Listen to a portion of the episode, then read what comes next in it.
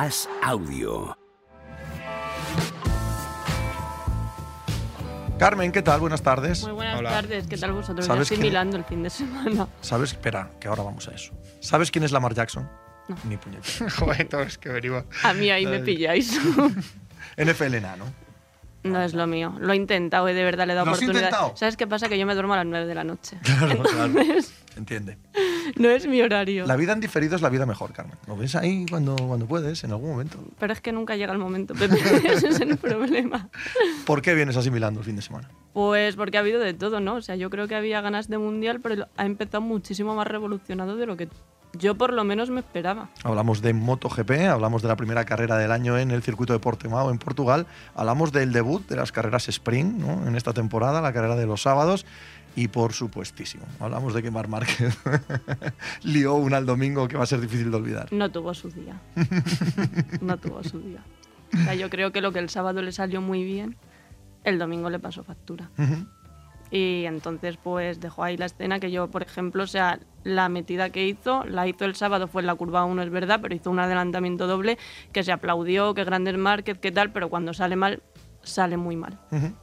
Mar Márquez tiró a Oliveira, eh, pudo tirar también a Jorge Martín, de hecho le quitó de la segunda posición y lo llevó al fondo del pelotón. Y esto llevó a un debate que va más allá de un accidente de carrera o un momento en el que, bueno, pues no estás eh, acertado y ya está, cometes un error. No es el caso. El problema con Mar Márquez es desde su lesión, su caída en Jerez en el año 2020, posteriores operaciones, no se ha encontrado bien nunca más encima de una moto, al menos eh, con el Mar Márquez que llegamos a conocer, que la Honda no va al mismo nivel que las Ducati, prácticamente tampoco que las Aprilia, ni que, Ni que casi ninguna ni que moto de la KTM, ni que. Yamaha, y eso le lleva a, entre comillas, sobrecorrer, a ir mucho más rápido de lo que debería.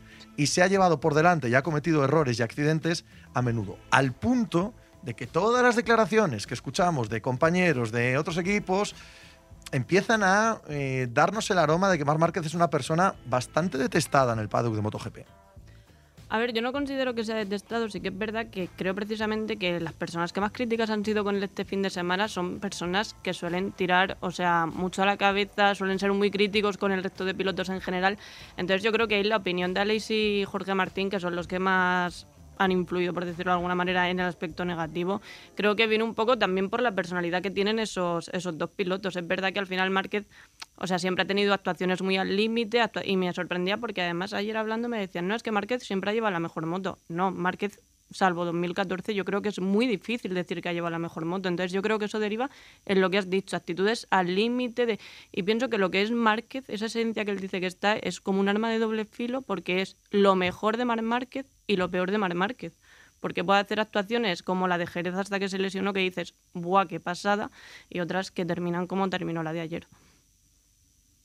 Nos preguntan, lo que decías tú, de los cambios que ha habido este año, que si se han cargado el formato como producto televisivo. ¿A te gusta más, menos? A mí me gustó.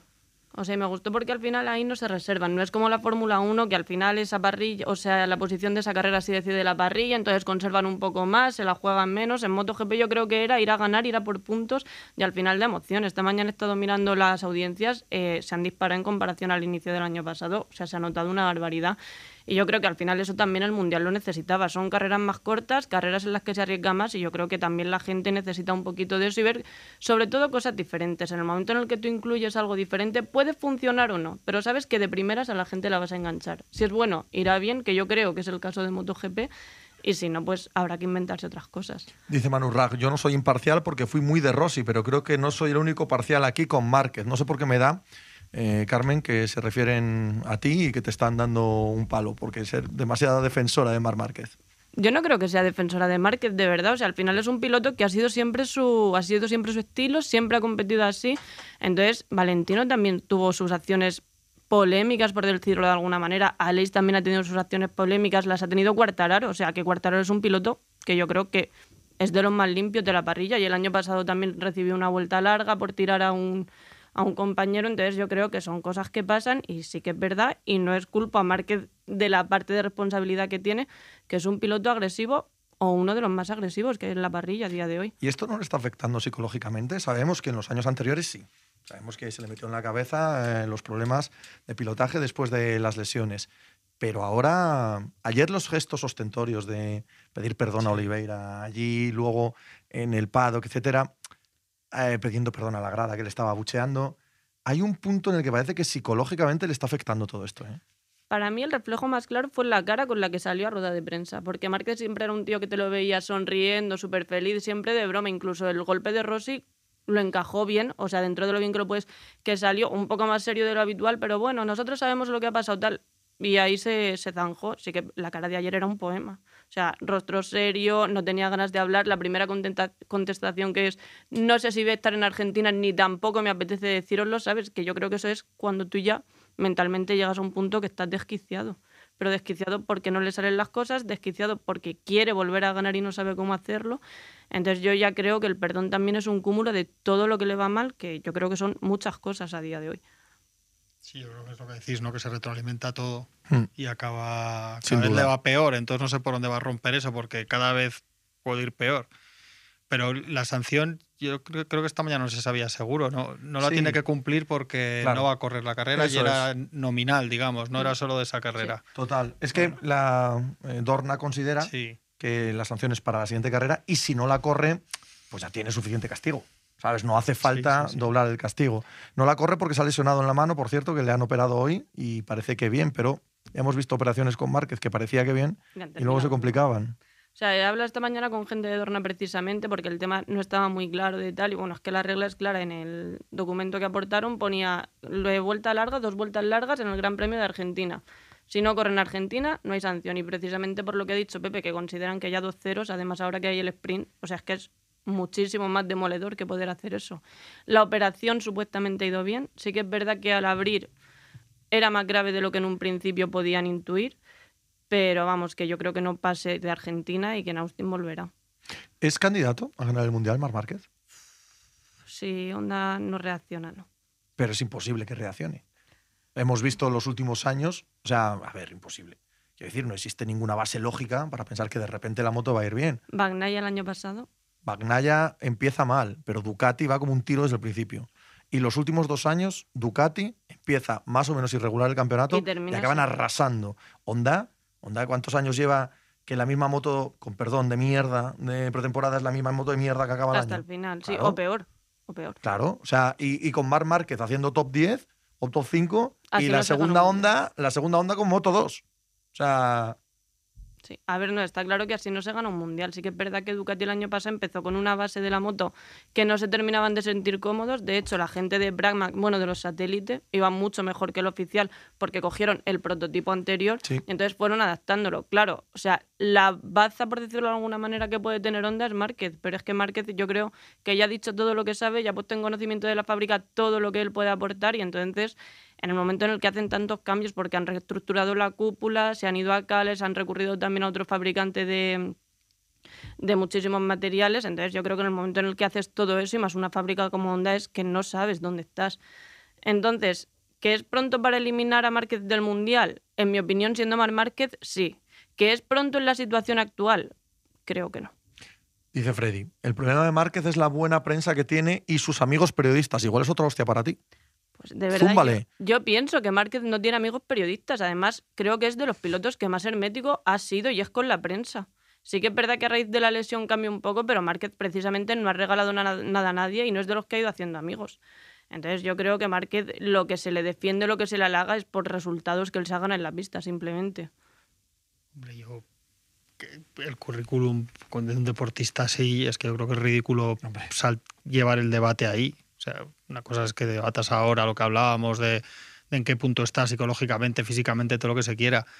Pero vamos, llevar el debate de un tío que ha hecho lo que ha hecho él en su carrera, si total, amigos periodistas o no, es un nivel. Había un par de preguntas sobre lo de si está totalmente recuperado físicamente. Yo me imagino que sí, lo hablábamos antes, pero supongo que, que, no, que si no, no correría. O sea, otra cosa es que esté en plenitud, ¿no? que es distinto. Una cosa es que estés lesionado un deportista o, o no, y otra cosa es que estés en tu prime, en tu momento ideal físico, que ese seguramente, pues con todo lo que le ha pasado y la edad, etcétera, no estará, pero recuperado de. Preguntaban lo de la vista, eso, eso estará recuperado, es que si no, no estaría corriendo, ¿no? ¿Diplopia se llamaba? Diplopia. Mira. Claro. Lo que aprendo, tío, con el deporte. Nos acompaña mucho esa palabra. sí, sí. Pero, a ver, al final Márquez, o sea, Márquez y cualquier persona normal, cuando se rompe un hueso, nunca va a volver a estar igual que estaba. O sea, eso es una base que eso es inapelable. ¿Que se ha recuperado? Sí. ¿Que va a ser el Márquez de antes? No. Claro. Pero al final porque su cuerpo, en, por lo menos en ese hombro y en muchas partes más, ya no es su cuerpo. O sea, al final tendrá ciertas limitaciones que un hombro normal no tiene y demás, pero que está recuperado, sí, pero la, dipo- la diplopia puede aparecer. El problema es evitar, o sea, bueno, la cosa que hay que hacer es evitar los golpes fuertes sobre todo. Eh, yendo a la carrera y al inicio del Mundial en sí mismo y no solo al tema de Márquez, eh, todo parecía montado para que Ducati este año arrasara, no solo porque es la mejor moto, sino porque tiene ocho motos en parrilla y llega un momento en el que dices, bueno, pues hagan monomarca, ¿no? que corran ellos solos. Eh, Peco Banaya gana la carrera del sprint, gana la carrera eh, grande.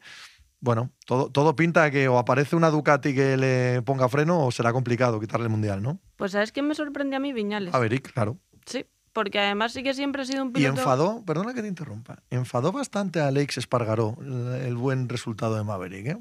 Sí, pero no sé yo, Maverick, que para el que no lo sepa, pues tampoco es la persona más querida en el paddock, ¿no? Por no decir que no lo soporta nadie.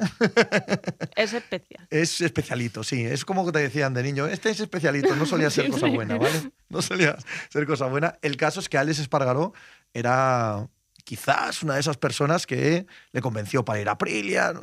No parece que vaya a haber buen, buen rendimiento entre ellos, cosa que es normal cuando está delante de ti, tu compañero de equipo, claro. O sea, al final siempre que el compañero te gane se lleva muy mal. Ujú. Pero ya cuando tú has de- desarrollado la moto, la han hecho más o menos a tu gusto, por decirlo de alguna manera, porque Aprilia llegó en pañales y Aleix desarrolló el proyecto, básicamente. Y tú convences a un tío y llega y te dice, eh, mira, que cojo la moto que tú has hecho y soy mejor que tú. Yo creo que eso le sentaría mal a Aleix y nos sentaría mal a los tres que estamos aquí sentados. Entonces es difícil de digerir, pero volviendo a lo del tema campeonato, o sea, yo creo que Maverick está ahí, que si no le vuelve a fallar el coco y consigue mantener la moto, creo que puede ser un dolor de cabeza para Ducati. Pero al final Ducati es lo que tú dices, si ya no es porque Bagnaia esté mejor que nadie o no, es porque tiene ocho motos. Entonces cuando no sea una, será otra y se meterá Bagnaia, después se podrá meter Marini, al final la moto va muy bien. Pero muy bien hasta el punto de que Allen Márquez, por ejemplo, ha cogido esa moto y parece otro piloto. Sí, sí, sí, sí. Dice el Loreto, por ejemplo. Alex tiene razón, pero es que Maverick es mucho mejor piloto que él. Si eso no hay duda. En el talento de Maverick no hay duda. Pero sus idas de olla, sus eh, irregularidades, sus ausencias, su de repente no ser competitivo porque sí, acordémonos de cómo acaba en Yamaha, que lo tienen que echar, ¿eh? Pero y por algo muy grave. Sí, o sea, sí. que yo creo que se te tiene que ir la pinza a niveles... Vamos. Sí, sí, entonces hay que tener suerte con él. Yo creo que si está centrado, que si es feliz, ahora que va a ser padre otra vez, a lo mejor... Eso no suele ayudar. Eso por experiencia te digo yo, que suele empeorar. No es To- infalible, por lo menos. todo lo que haya suele empeorar. Entonces no sé cómo va a salir de Aprilia Pepe. No, pero sí, sí que es verdad que es su año de resurrección, o Sí. eso pinta, ¿no? En la primera carrera. Él confiaba mucho en este año. Bueno, confiaba mucho en Aprilia desde que le dio la oportunidad y decía que limar unos, unas cositas, tal, no sé qué, y que ya se volvía a ver arriba. De momento está cumpliendo con su parte. Y por. y No, que ha habido victorias españolas en Moto 2 y Moto 3, ¿no? Yo eso no. Las ha habido, las ha habido. no, bueno. Es como cuando dicen. No lo trabajas. No, es que cuando dicen Mar Márquez tiene ocho mundiales, a mí me saca de quicio. En, en los demás deportes no contamos los mundiales en formación. ¿Sabes? Se cuentan los gordos. No el, el que consigues de juvenil no, no te lo cuentan. Pero los que vienen de juvenil después pueden ser los gordos. Pero no entres ahí al... ¿Eh? Que no te conteste siquiera. No, Pues, haga lo que quiera. Yo es lo que digo. Yo creo que tiene seis mundiales, en mi punto de vista. ¿Qué, qué destacas de, de estas victorias? Pues yo sobre todo que en Moto 3 sigue todo igual, pero y sigue todo igual porque al final son chiquillos que, o sea, puede ser un grupo de 11, por ejemplo, ayer a las siete últimas vueltas llegaron 11 pilotos jugándose la victoria y después, por ejemplo, Rueda que, o sea, que se quedó fuera del podio, pero por nada, eh, la vuelta, o sea, cinco vueltas del final iba al duodécimo y se puso primero al siguiente paso por meta. Entonces, esa categoría es una lotería. Sí que es verdad que tenemos a mucha gente que puede ganar, pero también ahí va a influir muchísimo la suerte. Y después Moto 2 yo creo que es la antítesis completamente porque hay dos, tres pilotos ahí que pueden dar guerra, pero es que fuera de ellos que habrá nombres buenos porque los hay, pero tú sales de Acosta, Canet y Arbolino, que también subió al podio, incluso lo pondría un poco en, en cuestión y veo muy difícil que alguien pelee, o sea, le pelee el mundial a Acosta y a Canet. Me riñen, me quieren pillar en un renuncio y me dice Mr. Pitch, Pepe, ¿cuántos mundiales tiene Ángel Nieto? Como sois todos jóvenes, igual no lo sabéis, pero de aquella, 80 y 125 no eran categorías inferiores. Simple y llanamente había pilotos que corrían en 80 y había pilotos que corrían en 500. No como ahora, que todos los que corren en Moto 3 aspiran a correr en MotoGP. ¿Sí o no, experta? Sí. No, díselo, porque Sí. luego se ponen tontorrones con esto. ¿No saben de NFL? ¿No saben de motos? ¿Saben de algo esta gente? No sabe de nada. Al mundial llega gente que no sabe ni andar y quiere correr. Porque se ve el ejemplo de Binder, que llegó eh, dos añitos en Moto 3, tal, bueno, hizo más, pero porque, claro, al final tampoco 13, le daba para 13, más. Mr. Pitch, perdón. 13, 12 más 1. Sí. Y, y de repente saltó a MotoGP y este año ha vuelto a Moto 2, entonces sí. O sea, es que ahora todo el mundo entra con, no, es que yo voy a llegar a MotoGP. Pues en MotoGP hay 20, 22, 24 tíos y son los mejores. Y si no eres el mejor te vas a quedar fuera. Eso es, en categorías inferiores. Efectivamente. Por concluir, eh, con la de verdad, MotoGP. Jorge Martín, eh, también muy irregular los últimos años, siempre se ha dicho que anda como un tiro, y es verdad, y tiene moto, tiene Ducati. ¿Podría ser uno de los aspirantes a pelear con Peco? Pues si no le falla la cabeza, sí. O sea, es que Martín me parece que por eso he dicho antes que es uno de los pilotos más críticos y al final Martín también es muy polvorilla. Él muchas veces por intentar ganar porque, se ha- porque va rápido, pero se ha visto a fuerza más de la cuenta y se ha ido al suelo. Es que el año pasado firmó un montón de ceros y fue precisamente por ese ansia, ese ímpetu de decir, jope, yo puedo dar más de mí. Si controla eso, yo le veo candidato. Al final el sprint creo que a Martín le va a hacer un gran favor y si consigue ser regular en los domingos, puede estar arriba. Carmen, un placer charlar contigo. Igualmente.